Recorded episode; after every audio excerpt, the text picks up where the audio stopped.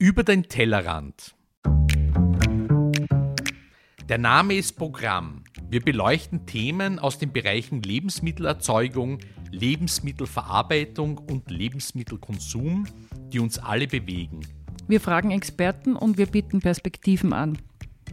Wir liefern Fakten, die helfen, eine Meinung zu haben oder zu bilden. Wir geben keine Meinung vor und bewerten nicht. Wir, das sind Ursula Riegler und Christoph Zezele wir sind heute zu Gast bei der HWLFA Raumberg-Gumpenstein, der größten Dienststelle im Forschungsbereich des Ministeriums für Landwirtschaft, Regionen und Tourismus. Äh, und äh, der Zusatz sei mir jetzt verziehen, mit Gott sei Dank nicht äh, mit Sitz in Wien, sondern inmitten Österreichs, aus einem ganz simplen Grund. Uns gibt es seit 75 Jahren und wir haben das gesamte Bundesgebiet von dieser Dienststelle aus zu betreuen. Und da ist es sehr, sehr praktikabel, wenn wir sehr zentral äh, im Bundesgebiet beheimatet sind. Und einer der schönsten Orte Österreichs noch dazu, muss man auch sagen. Wir sind mitten im Enstal, vielleicht erklären wir das noch dazu, aber Sie verraten uns noch Ihren Namen bitte. Mein Name ist Eduard Zentner. Ich leite hier die Abteilung für Tierhaltungs Tierhaltungssysteme, Technik und insbesondere den Bereich der Emissionen aus der Tierhaltung. Und wir sind hier, weil wir uns in der Recherche ähm, oder weil wir in der Recherche gefunden haben, dass Ihre Schule hier einen sehr interessanten Forschungsbereich hat. Für, den, für unsere erste Staffel der Schweinehaltung haben wir gesagt, es würde uns interessieren, von Ihnen noch ein bisschen was zu lernen über das Thema Schweinehaltungsforschung. Welche Haltungsformen gibt es? Wir haben von unseren bisherigen Gästen schon einiges gelernt und gehört und gesehen zur Schweinehaltung. Aber wir dachten, in Raumberg lernen wir noch ein bisschen mehr, welche unterschiedlichen Zugänge zur Schweinehaltung gibt Wie entwickelt sich die Schweinehaltung auch weiter? Weil wir mal vermuten, dass da viele Schweinehalter von Ihnen sehr viel an Wissen bekommen oder übernehmen, oder? Zumindest versuchen wir das. Ja, ich halte pro Jahr circa 60 Vorträge, äh, Österreich, Deutschland, Schweiz. Ähm, wir versuchen doch einiges an Forschungsprojekten hier teilweise direkt vor Ort abzuführen. Vieles davon direkt in der Praxis draußen, äh, machen das auch gemeinsam mit den Vertretern der Landwirtschaftskammern, mit den Vertretern der Universitäten, also Bodenkultur und der Veterinärmedizinischen Universität. Und wir versuchen nach unseren Möglichkeiten da einen entsprechenden Beitrag zu leisten in alle Richtungen, die es so gibt. Also die Dienststelle hier vor Ort gliedert sie in vier Institute äh, mit nur im Forschungsbereich alleine mehr als 200 Mitarbeitern. Das Institut 1 beschäftigt sich mit dem Bereich der Tierernährung, äh, insbesondere im Rinderbereich, aber im Bereich der kleinen Wiederkäuer, Schafe, Ziegen. Dann das Institut 2 beschäftigt sich mit dem pflanzenbaulichen Bereich ganz stark. Das Institut 3, dem ich angehöre, äh, ganz stark in Richtung Technik äh, orientiert. Und im Jahr 2005 wurde durch den damaligen Bundesminister Josef Bröll das Bio-Institut äh, ins Leben gerufen und initiiert. Und das steht auf einem eigenen Standort, ungefähr drei Kilometer von hier entfernt, in der Nähe des Schloss Trautenfels. Es wird aber nicht nur geforscht, sondern auch gelehrt. Ja. Es ist eine Schule auch hier untergebracht. Optisch eine gigantische, riesige Schule. Wie viele Schüler werden hier ausgebildet? Also wir bilden derzeit äh, in mehreren Lehrgängen äh, circa 420 Schülerinnen und Schülern aus. Äh, vielleicht ein kleiner Zusatz nur so nebenbei am Rande. Das war früher eine ganz eindeutig burschendominierte Schu Schule. Es hat überhaupt keine Frau an der Schule gegeben. Die erste Frau dann eher im Lehrkörper. Erst in späterer Folge dann die ersten Frauen Schülerin. Und äh, wir haben aber jetzt teilweise die Situation, und das ist, betrachten wir als sehr, sehr günstig, äh, in einzelnen Klassen äh, einen Anteil, der durchaus paritätisch ist, also 50-50. Ja. Das ist eine höherbildende Schule. Das ist eine höherbildende Schule ähm, und wir führen hier die Schülerinnen und Schüler entweder in einem fünfjährigen Lehrgang zur Matura oder in einem dreijährigen. Dazu ist es allerdings erforderlich, dass die Schülerinnen und Schüler äh, vorher eine dreijährige Fachschule in Österreich besuchen. Und was lernt man hier, wenn man hier zur Schule geht? Also hier geht es dann etwas tiefer in den landwirtschaftlichen Bereich und der zweite größere Lehrgang an der Schule, äh, den wir vor einigen Jahren äh, hier initiiert haben, beschäftigt sich mit dem Bereich Umwelt- und Ressourcenmanagement, weil dieser Bereich, sage ich mal, ganz stark äh, in, im Zusammenhang steht mit der Landwirtschaft und mit der Produktion. Und aus diesem Grund äh, wollte man diesem Bereich unbedingt Rechnung tragen. ist die Landwirtschaft so komplex geworden, dass man dann eigentlich schon akademische Fachkräfte braucht, um ein, ein Schwein zu halten?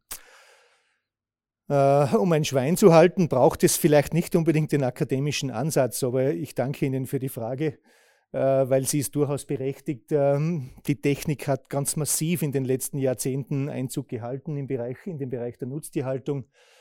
Wir haben äh, an der Dienststelle hier Kollegen, die sich ganz massiv mit dem Bereich der Digitalisierung beschäftigen. Also das gibt es nicht nur am Ackerbau, sondern direkt auch am Tier und im Tier.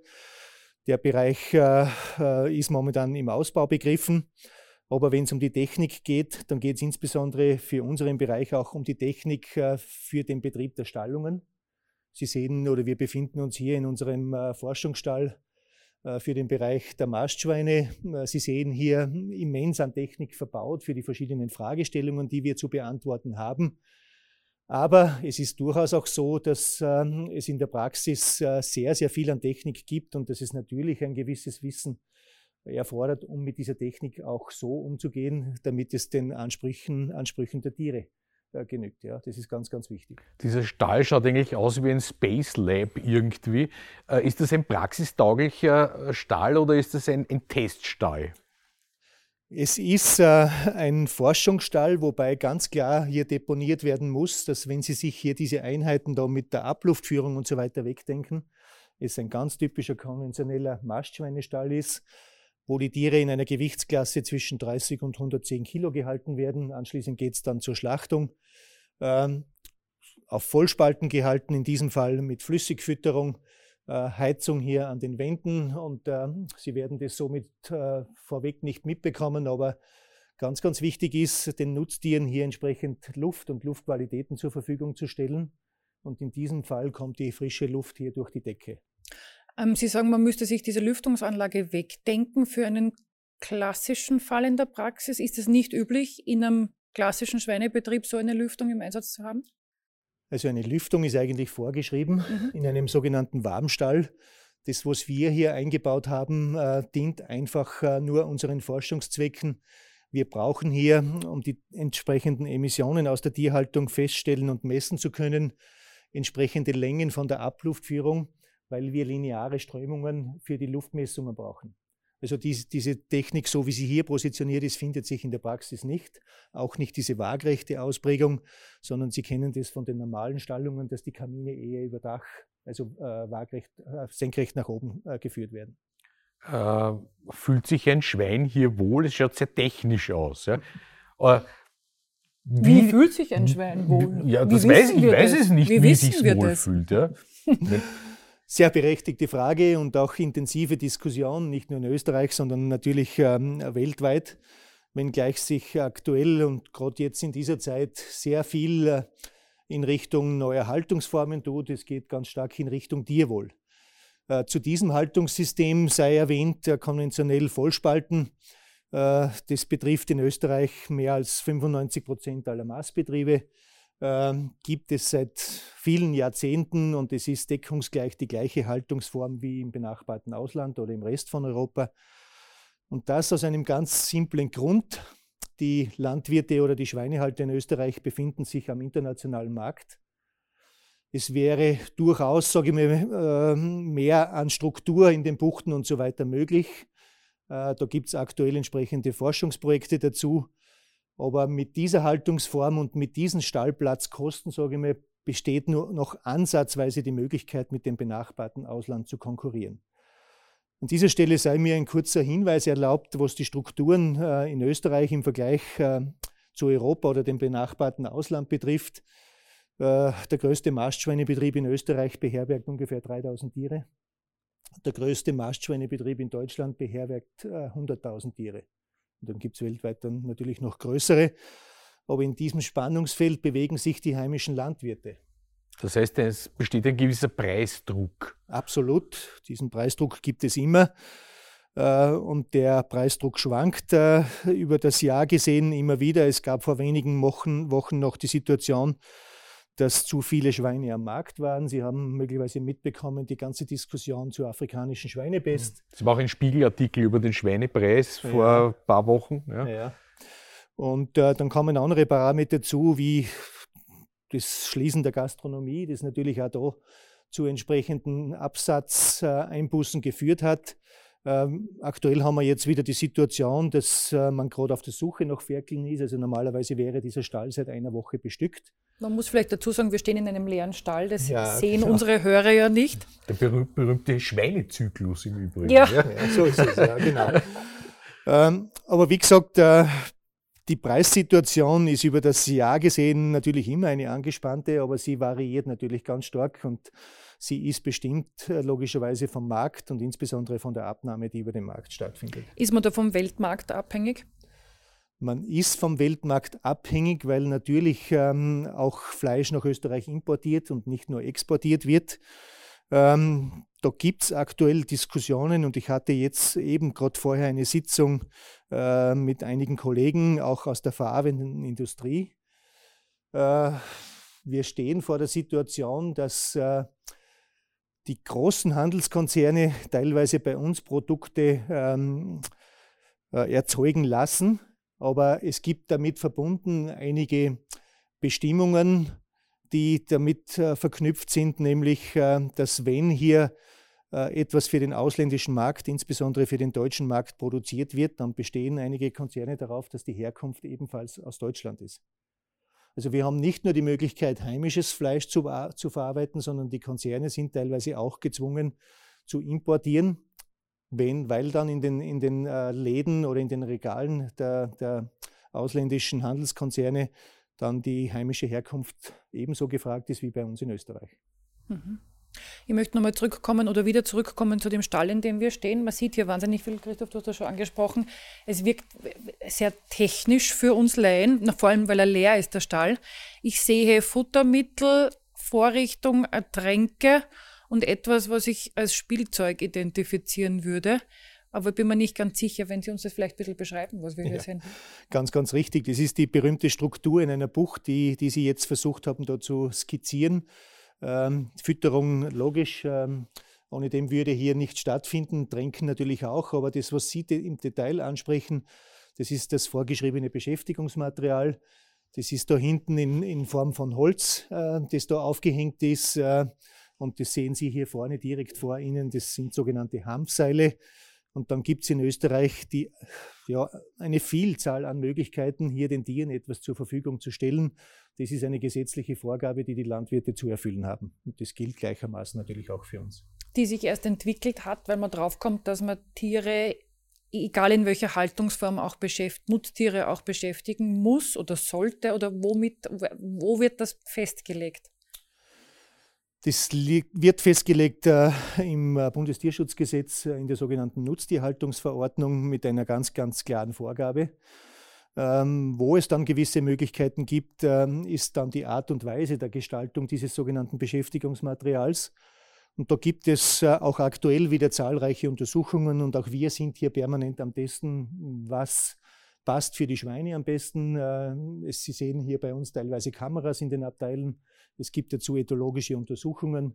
Wir binden die Schülerinnen und Schüler dann ein im Rahmen von Diplomarbeiten. Wir haben Diplomanten, Dissertanten von den Unis teilweise hier. Also neben den eigentlichen Untersuchungen zum Emissionsverhalten dieses Stalles gibt es eine Vielzahl an begleitenden Untersuchungen in unseren Stallungen. Es gibt also, ich habe den Eindruck, es gibt eine sehr starke Diskrepanz zwischen äh, der Idee der Konsumenten, wie ein Schwein lebt und wie es leben soll. Ja? Das suhlt sich in der Sonne in einem Sumpf zum Beispiel. Und kriegt Sonnenbrand. Und kriegt einen Sonnenbrand. Ja. Und auf der anderen Seite äh, ist die Produktion von Fleisch eine industrielle Produktion. Wie, wie geht das zusammen? Also die Pole sind sehr weit auseinander, habe ich den Eindruck. Absolut richtig äh, von Ihrer Beobachtung her. Die Pole gehen weit auseinander. Wir hätten allerdings in Österreich und auch in allen anderen Ländern nicht die Möglichkeit, alle Tiere, die wir äh, benötigen, auch für die Eigenversorgung in unserem Land so zu halten, wie Sie das äh, eben geschildert haben. Ähm, es gibt vereinzelt diese Haltungsformen, das sind in Österreich und auch in anderen Ländern die absolute Ausnahme. Das, was von der Idylle her fürs Auge durchaus soweit okay ist, hat ganz andere Tücken. Äh, das ist zum einen das Emissionsverhalten im Freien. weil die Schweine ihrem natürlichen Verhalten entsprechend gerade im Sommer, aber insgesamt in der gesamten warmen Jahreszeit mit einer Suhlebildung beginnen oder es wird ihnen von Haus aus eine Suhle zur Verfügung gestellt. Sie können nicht verhindern, dass sich in dieser Suhle Exkremente befinden, insbesondere auch Haaren. Aber unter Exkrementen verstehen wir den Kot der Tiere.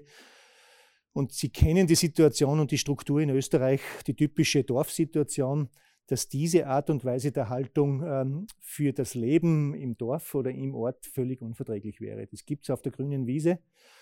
Sehr, sehr vereinzelt, wie gesagt, aber im Großen wäre es völlig undenkbar. Und äh, es wäre auch deswegen undenkbar, weil sie einfach schlichtweg keine Genehmigung äh, für derartige Haltungssysteme im Ortsverband äh, oder im Dorfverband bekommen würden. Betrifft Luftemissionen, äh, Grundwasserproblematiken. Ganz genau. Das ist ähm, exakt die Thematik, die uns massiv beschäftigt seit vielen Jahren und ist auch der Grund für diesen Forschungsstall hier. Ähm, die Geruchsproblematik spielt eine sehr zunehmende Rolle es gibt äh, auch aufgrund äh, der Technik ganz äh, enorm aufwendige Modelle, wo diese Geruchsemissionen auch berechnet werden können und damit auch die Betroffenheiten im Umfeld um diese Haltungssysteme oder um diese Stallungen. Und da unterscheiden sich diese Systeme natürlich wesentlich. Der große Vorteil von diesem Haltungssystem ist, dass äh, mit der Art und Weise der Luftführung dann die Möglichkeit besteht, äh, das Dorf oder insbesondere die unmittelbaren Anrainer lüftungstechnisch und damit auch emissionstechnisch zu überblasen. Wir haben in höheren Luftschichten ganz andere Luftbewegungen, sprich äh, Luftgeschwindigkeiten oder Windgeschwindigkeiten. Und die macht man sich zunutze, um diese Emissionsfracht dann ähm, entsprechend aus den Dörfern wegzubekommen. Das heißt, es wird nicht gefiltert, sondern über das Dorf hinaus geblasen. So ist es. So ist die aktuelle Situation. Die Politik äh, lässt allerdings diese alternativen Systeme, so wie bei uns hier diese drei Abluftreinigungsanlagen, hier entsprechend prüfen. Und in der Prüfung geht, geht es äh, neben der Emissionsreduktion aber ganz stark um die Wirtschaftlichkeit. Und diese Anlagen, die Sie hier sehen, die haben eine durchaus beachtliche Reduktion für Ammoniak und Geruch, die in einem Bereich zwischen 85 und 95 Prozent liegt, also sehr praktikabel. Die gleichzeitig bei uns durchgeführte wirtschaftliche Überprüfung hat allerdings ergeben, dass das für die heimischen Strukturen eigentlich, äh, wenn es da keine zusätzlichen Mittel gibt, das aus der Schweinehaltung bedeuten würde. Zu teuer. Zu teuer, irrsinnig aufwendig, sage ich mal, im täglichen Umgang mit dieser Technik, irrsinnig viel an Sensoren verbaut, direkt in der Abluftreinigung. Es wird dann zusätzlich Schwefelsäure beigesetzt, das im Umgang gerade auf einem landwirtschaftlichen Betrieb vielleicht auch, wo auch Kinder immer unterwegs sind, äh, doch bedenklich ist. Ja, wir unterliegen hier strengsten Anforderungen des Arbeitsinspektorates und wie man sowas an, auf den Betrieben handhaben könnte, das sollte man sich dann wirklich gut überlegen. Ja. Forschen Sie hier ausschließlich in der konventionellen Schweinehaltung oder schauen Sie sich im Forschungsbereich unterschiedliche Haltungsformen an? Wir schauen uns gerade im Schweinebereich sehr unterschiedliche Haltungsformen an. Wir haben, und das ist zufälligerweise jetzt der von Ihnen gewählte Termin für heute sehr günstig, wir haben am kommenden Mittwoch in der Südsteiermark das Auftaktmeeting für ein sehr großes EU-Projekt mit allen Projektpartnern. Das läuft auf der EIB-Schiene, also European Innovation Partnership, äh, mit der ganz für uns ganz äh, guten Konstellation äh, landwirtschaftlicher Betrieb, Forschungseinheit und heimische Firmen. Das halten wir oder ich im Besonderen für die beste Art und Weise, hier neue Dinge, äh, sage ich mal, zu konstruieren und auch umzusetzen.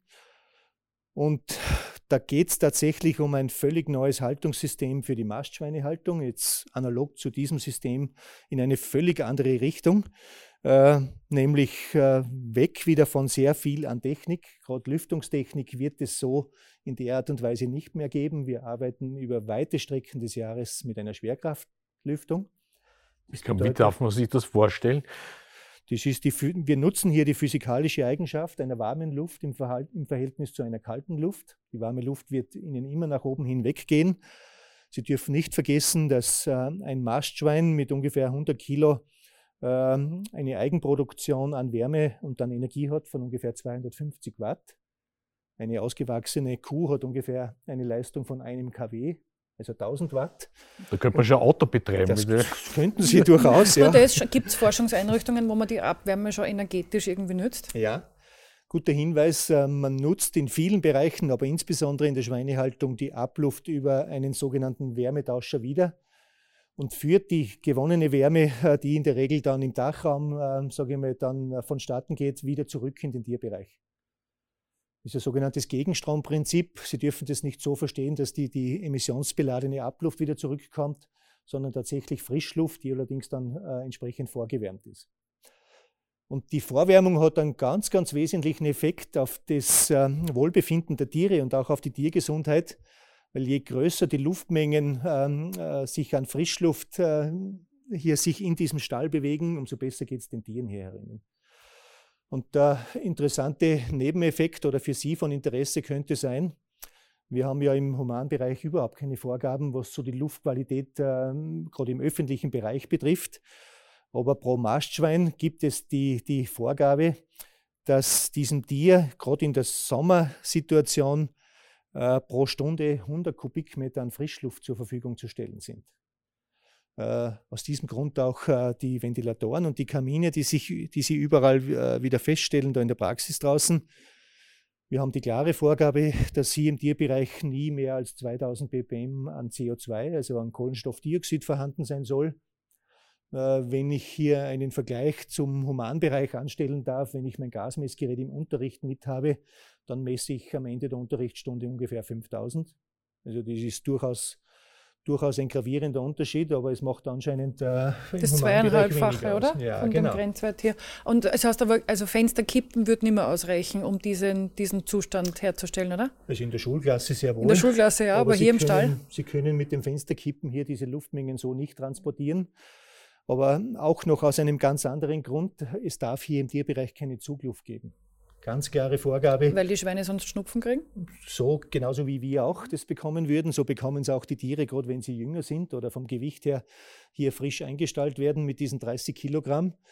Wir haben die klare Vorgabe hier äh, so in einem Bereich zwischen 0,1 und 0,2 Meter pro Sekunde. Also das ist wirklich eine sehr, sehr niedrige Geschwindigkeit, damit die Tiere hier keinen Schaden nehmen. Das ist also jetzt ein Maststall, schon für größere ja. Tiere. Wie leben momentan und wie werden Säue mit Ferkeln leben? Wie schaut das aus? Also äh, die Ferkel werden geboren in den sogenannten Abferkeleinheiten, im Detail in den sogenannten Abferkelbuchten.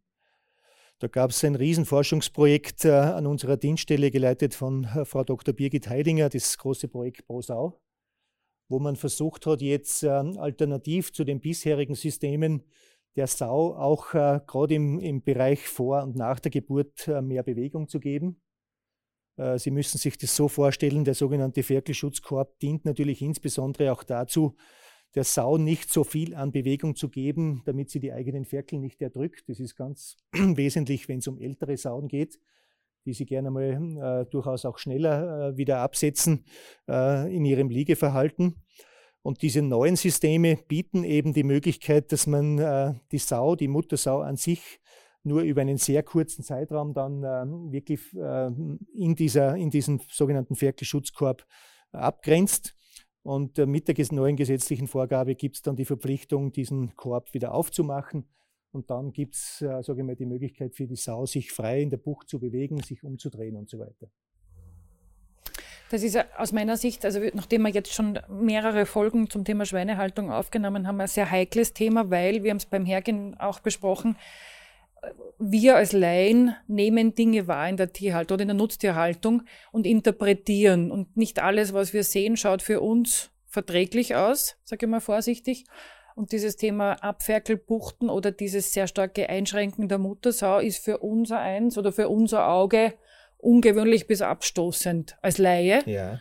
Ähm, hat aber eben einen Hintergrund, den Sie auch gerade erklärt haben. Also wie sehen, wie beurteilen Sie oder wie, wie schwer ist die Gratwanderung zwischen was ist für das Tier gut, was ist für das Überleben der Jungtiere gut, was ist realistisch im Alltag der Nutztierhaltung und wie sehr kann man aber Anforderungen aus einem größeren gesellschaftlichen Kontext auch erfüllen. Also es ist ja eine Gratwanderung wahrscheinlich, oder? Es ist natürlich eine Gratwanderung und die Gratwanderung betrifft natürlich insbesondere wieder den Tierhalter, also den Landwirt. Ähm, für mich persönlich und für all meine Kollegen natürlich auch hier in Raumberg-Gumpenstein endet der Tierschutz allerdings nicht bei der Muttersau, sondern äh, der betrifft aus unserer Sicht ganz klar auch die neugeborenen Tiere. Ja. Und ähm, es geht um ein Abwägen, sage ich mal, um eben der Sau so viel an Möglichkeit äh, an Bewegung zu geben und gleichzeitig so viel Ferkel als möglich von der Sau dann letztendlich abzusetzen. Nachdem definiert sie dann natürlich auch die Wirtschaftlichkeit. Aber wenn Sie, und das war natürlich auch Thema in unserem Forschungsprojekt, weil viele unserer Mitarbeiter da, sogar die Sekretärinnen da mit integriert waren, auch in der Aufnahme auf den Praxisbetrieben draußen, wenn Sie sowas beobachten, wenn Sie eine Muttersau einmal da sehr schnell in ihr Liegeverhalten äh, bewegt äh, und dort zwei, drei Ferkel mit einem Abliegeverhalten, sage ich mal, in den Tod geführt werden, dann gibt es ein bisschen Umdenken, zumindest von denjenigen, denjenigen Personen, die sich wirklich damit im Detail beschäftigen. Aus diesem Grund wird es immer dieses Abwiegen bleiben. Ja? Was ist Tierschutz, Tierwohl im Hinblick auf beide Generationen, also Mutter, Sau und das Kind. Das Wohl welchen Tieres quasi. Ja. So ist es, ja. Was mich irgendwie hier besonders fasziniert, sind die Anforderungen an die Landwirten. Ja. Der muss also sich mit den Tieren auskennen, er muss äh, Techniker sein mittlerweile, äh, er muss Kommunikator sein, ja, er muss die Digitalisierung vorantreiben. Äh, das Bild des Landwirten scheint ja mittlerweile ein ganz anderes zu sein als vor, vor 30 Jahren oder vielleicht noch 20 Jahren. Ja. Und wie werden jetzt eigentlich diese Erkenntnisse weitergegeben, nur in der neuen Generation und die Landwirte, die hier leben im Enstal, wie erfahren die diese Informationen? Äh, ich darf vielleicht vorweg Ihre Auflistung ergänzen. Völlig richtig. Ähm, die Parameter, die Sie hier aufgezählt haben, der Landwirt ist mittlerweile äh, mit Sicherheit ein Bürokrat, weil allein die ganzen Förderrichtlinien und technischen Vorgaben und auch finanziellen Vorgaben es notwendig machen, dass es eine lückenlose Dokumentation gibt. Von der Wissensweitergabe her ist es so, dass all meine Kollegen und auch ich, äh, sage ich mal, wir uns nicht nur im Unterricht an der eigenen Schule bewegen, äh, sondern sehr viel dann draußen sind in der Praxis. Ich habe jetzt am nächsten Dienstag den Kärntner Schweinefachtag aufgrund der aktuellen Begebenheiten leider online, aber das hat dem überhaupt keinen Abbruch getan, sondern ganz im Gegenteil, das hat sich etabliert im letzten Jahr und ist überhaupt kein Thema mehr und schon gar nicht für den Landwirt weil es durchaus üblich ist, dass bei diesen Veranstaltungen zwischen 100 und 200 Teilnehmer dann online sind. Also die Weitergabe über die Vorträge ist die eine Geschichte. Wir haben natürlich die perfekte Möglichkeit, ganz aktuelle Dinge direkt in unsere äh, PowerPoint-Präsentationen zu verpacken. Viele Kolleginnen und Kollegen unterrichten auf den heimischen Universitäten, zusätzlich noch zu dieser Anstellung. Und dann gibt es die weitere Möglichkeit über Publikationen, Diplomarbeiten und so weiter. Also es ist dem äh, keine Grenze gesetzt. Äh, ich selbst habe, glaube ich, im Jahr um die 60 Vorträge insgesamt. Also man kann sich hier wirklich äh, frei entfalten. Ja. Kommen Landwirte auch hierher, um sich zum Thema Schweinehaltung weiterzubilden oder sich den Stall anzuschauen, um was für zu Hause quasi zu übernehmen davon? Ja, also das ist ein guter Hinweis. Viele, viele Landwirte, und die kommen teilweise mit, mit großen Bussen, kommen zu uns hierher. Es ist natürlich eine entsprechende Anmeldung notwendig. Äh, jetzt äh, ist die Besucherzahl stark zurückgefahren auf, aufgrund dieser Corona-Geschichte. Aber ansonsten ist es so, dass wir pro Woche mehrere Busse hier vor Ort haben. Gibt es Junglandwirte, die sich heute noch aktiv für die Schweinehaltung, also Mast oder Zucht entscheiden, obwohl es keine Tradition am elterlichen oder vielleicht gar keinen elterlichen Betrieb gab? Gibt es neue Schweinelandwirte oder ist das etwas, was man erbt und übernimmt? Das, was wir derzeit beobachten, und das nehmen wir mit großer Freude zur Kenntnis, dass viele junge Landwirte sich wieder mit der Schweinehaltung beschäftigen. Allerdings jetzt mit einer riesigen Tendenz äh, oder großen Tendenz in Richtung Tierwohlstallungen. Das betrifft insbesondere das Bundesland Oberösterreich, aber gerade auch bei uns da in der Steiermark ähm, jetzt geht es allerdings für uns dann darum, dass wir diesen, diesem Trend auch Rechnung tragen und eine entsprechende Beratung stattfinden kann. Es gibt mit diesen neuen Systemen relativ wenig Erfahrungen, insbesondere äh, was die Situation im Stall betrifft, also die Tierhaltung an sich, auch mit der Technik, mit Stroheingabe wieder und so weiter, aber insbesondere auch wieder mit dem Umfeld, weil Tierwohl bedeutet in der Regel auch sehr oft Außenklimaqualitäten von der Luft. Das heißt, die Schweine befinden sich im Freien. Dann kommen wir wieder zurück zur Thematik der Emissionen und der ganz gesamten Anrainerschaft und dem sogenannten Genehmigungsverfahren. Und da hat sich äh, in den letzten zwei Jahren jetzt doch gezeigt, dass die ersten Stallungen ähm, so gebaut wurden, dass das durchaus zu Problemen in der, in der Anrainerschaft geführt hat. Wir da mittendrin sind in diesen Verfahren. Diese Probleme aber von daher resultieren, weil gewisse Dinge im Bau, insbesondere auch technischer Natur, so nicht, so nicht berücksichtigt wurden. Das bedeutet nur ganz ein kleiner Hinweis von meiner Seite. Äh, Sie kennen die klimatischen Bedingungen über ganz Österreich hinweg, insbesondere im Zuge jetzt der ganzen Klimawandeldiskussion. Und so wie alle anderen Nutztiere bevorzugen auch Schweine eher kühlere Bedingungen, Sauen insbesondere, aber auch im Bereich der Mast und gerade in der Endmast. Aber die Schweine beginnen dann halt, wenn es wirklich wärmer wird in den Stallungen, ähm, egal ob sie die Möglichkeit vorfinden, äh, natürlich ähm, oder auch nicht, also in den normalen konventionellen Stallungen, aber insbesondere jetzt in diesen sogenannten Tierwohlstallungen mit dem Herstellen einer künstlichen Sohle. Sie legen Kot und Hahn ab und beginnen sich dann äh, mit der Hautoberfläche, mit ihrem Körper in dieser Sohle, sage ich mal, da abzukühlen. Und dass dieses Gemisch aus Kot und Hahn Probleme verursachen kann, ist logisch vom Denkansatz her, ist auch legitim aus Sicht der Schweine logischerweise. Aber aus diesem Grund gilt es in Zukunft, äh, wenn wir diese Stallungen haben wollen, und unsere Ministerin hat diesbezüglich eine Initiative gesetzt, äh, was die Förderungen betrifft, also ganz stark in Richtung Tierwohl, dann braucht es aus unserer Sicht für diese Stallungen eine Kühlung in der Sommersituation.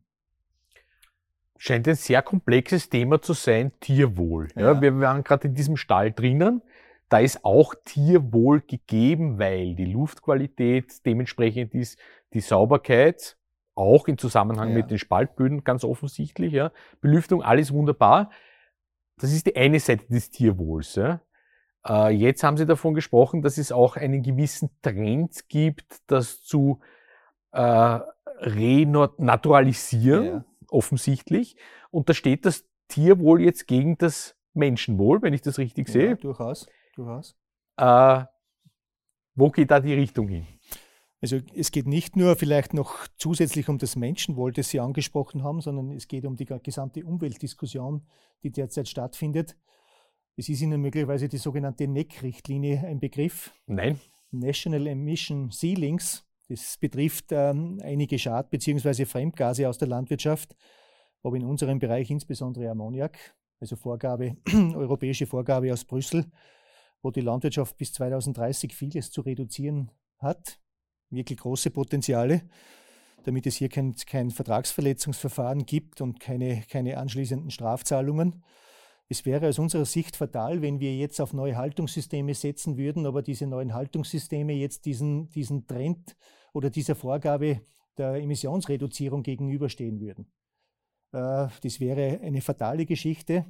Unser Ansatz hier vor Ort ist es, äh, wirklich neue Haltungssysteme zu schaffen, die tatsächlich mehrere Dinge gleichzeitig berücksichtigen.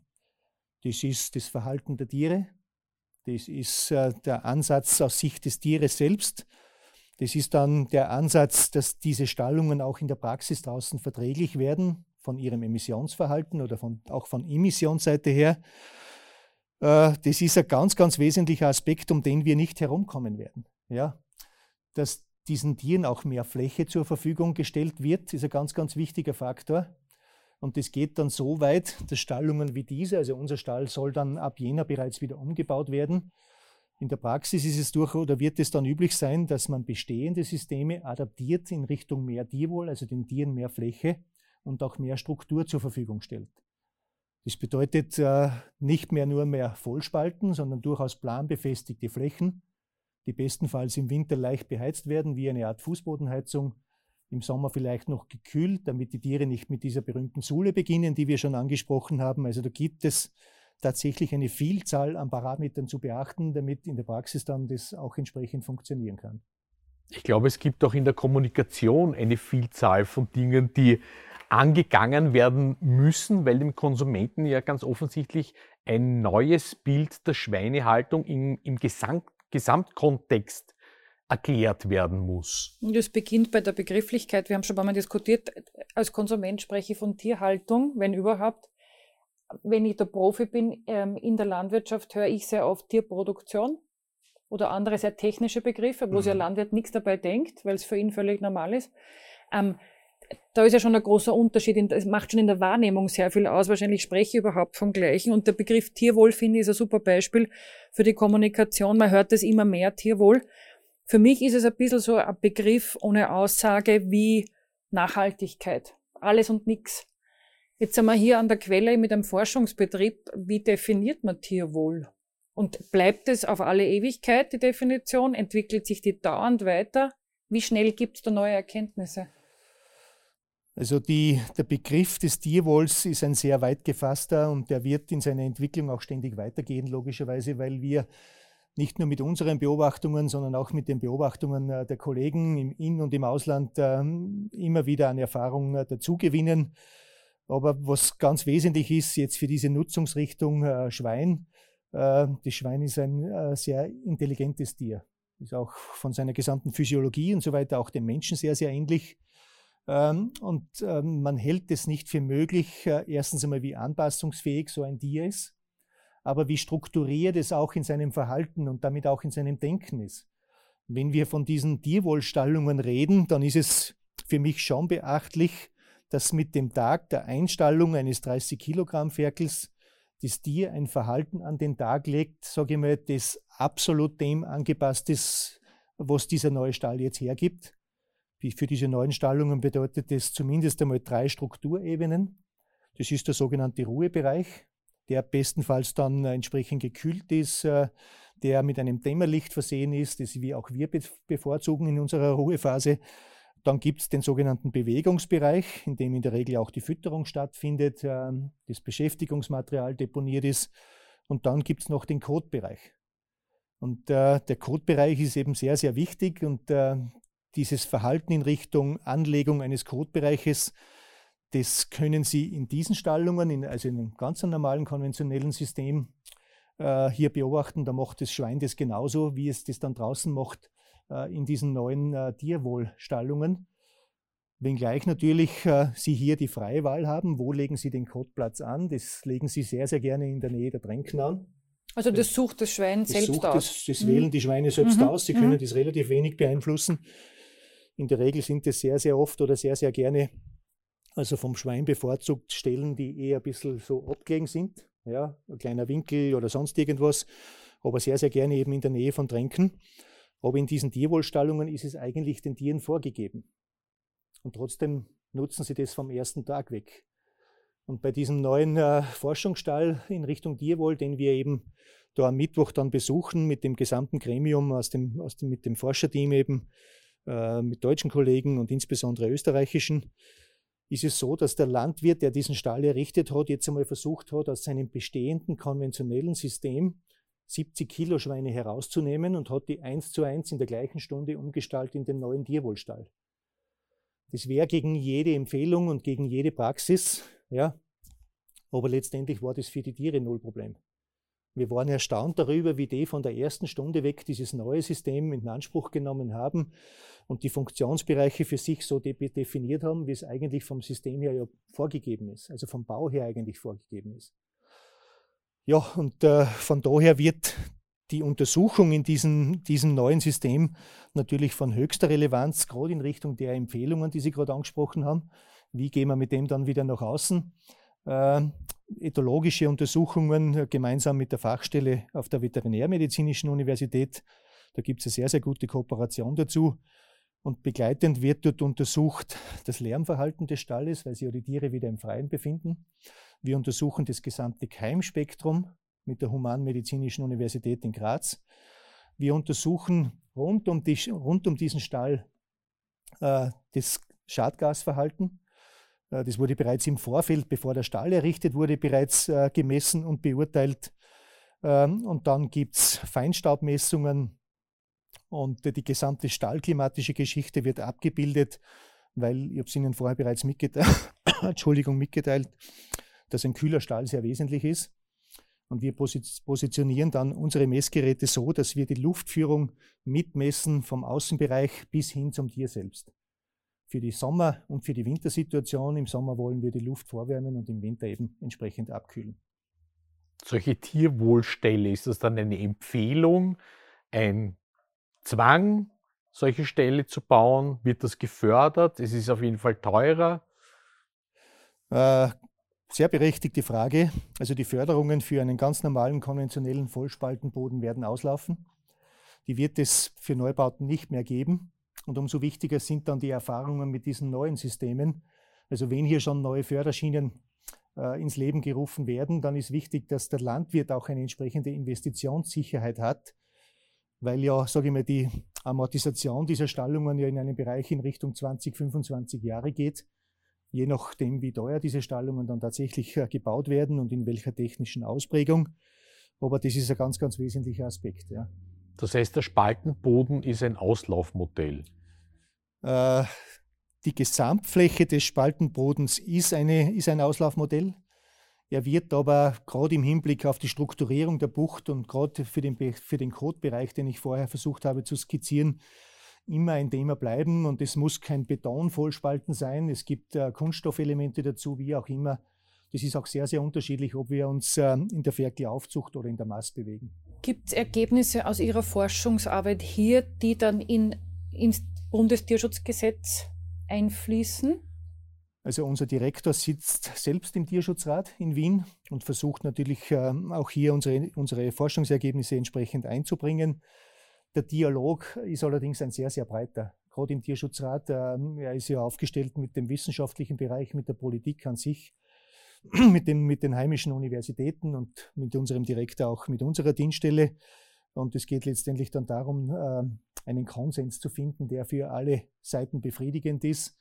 Letztendlich sollte es schon darum gehen, dass die Produktion hier im Land bleibt. Es bringen überbordende Vorschreibungen oder gesetzliche Regelungen relativ wenig, wenn es dann keiner mehr umsetzt und die Produktion ins Ausland abwandert. Mit der Geschichte sind wir oder waren wir doch in vielen Bereichen immer ein wenig konfrontiert.